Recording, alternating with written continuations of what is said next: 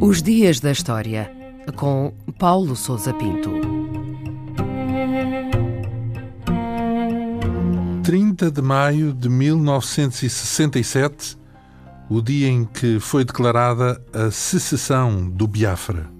Foi nessa data que o coronel Emeka Ojukwu, governador militar da região oriental da Nigéria, anunciou a secessão desta região do resto do país e proclamou a independência da República do Biafra. O anúncio resultou da crescente instabilidade política e tensão étnica que então se vivia naquele país. Tratando-se de uma declaração unilateral e sem qualquer acordo ou negociação prévia, a proclamação de independência desencadeou a reação imediata do governo da Nigéria.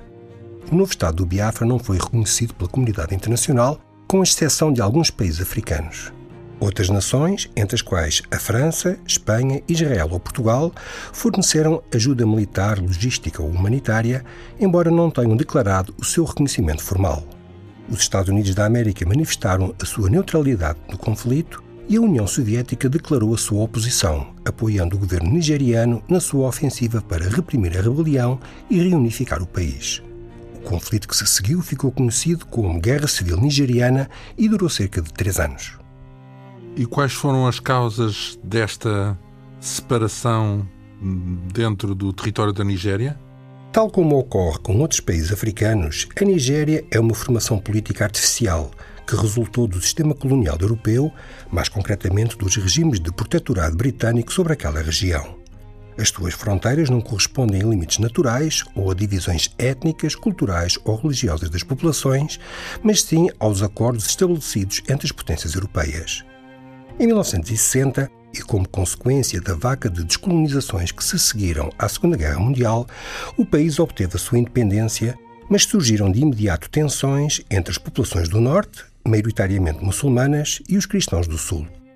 A adoção de um sistema federativo foi uma forma de tentar resolver as rivalidades étnicas e as tensões políticas, mas não impediu a ocorrência de vários golpes de Estado, o último dos quais em 1966 a proclamação da independência do Biafra inseriu-se neste contexto e correspondeu à emancipação dos Ibos, a etnia dominante no sueste do país, e aos receios de sofrerem perseguições generalizadas por parte de outros grupos étnicos. Que consequências acabou por ter a secessão do Biafra? A declaração de independência desencadeou imediatamente a reação do exército nigeriano. O Biafra não dispunha de exército ou recursos militares significativos e contava sobretudo com o apoio de mercenários estrangeiros. Após alguns sucessos iniciais, as suas forças sofreram uma série de derrotas militares e passaram à defensiva. A Nigéria levou a cabo um bloqueio sobre a província e apoderou-se das suas instalações petrolíferas, o que, em última análise, condenou o novo Estado ao fracasso.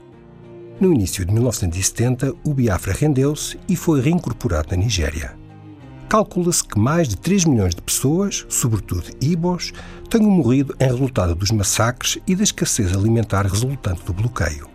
O governo nigeriano foi acusado de seguir uma política de genocídio e de usar a fome como arma de guerra, mas nunca foi sujeito a qualquer investigação. O choque causado pela passividade da comunidade internacional perante a catástrofe humanitária do conflito levou à criação de uma nova organização, os Médicos Sem Fronteiras, que se mantém ativa até aos nossos dias.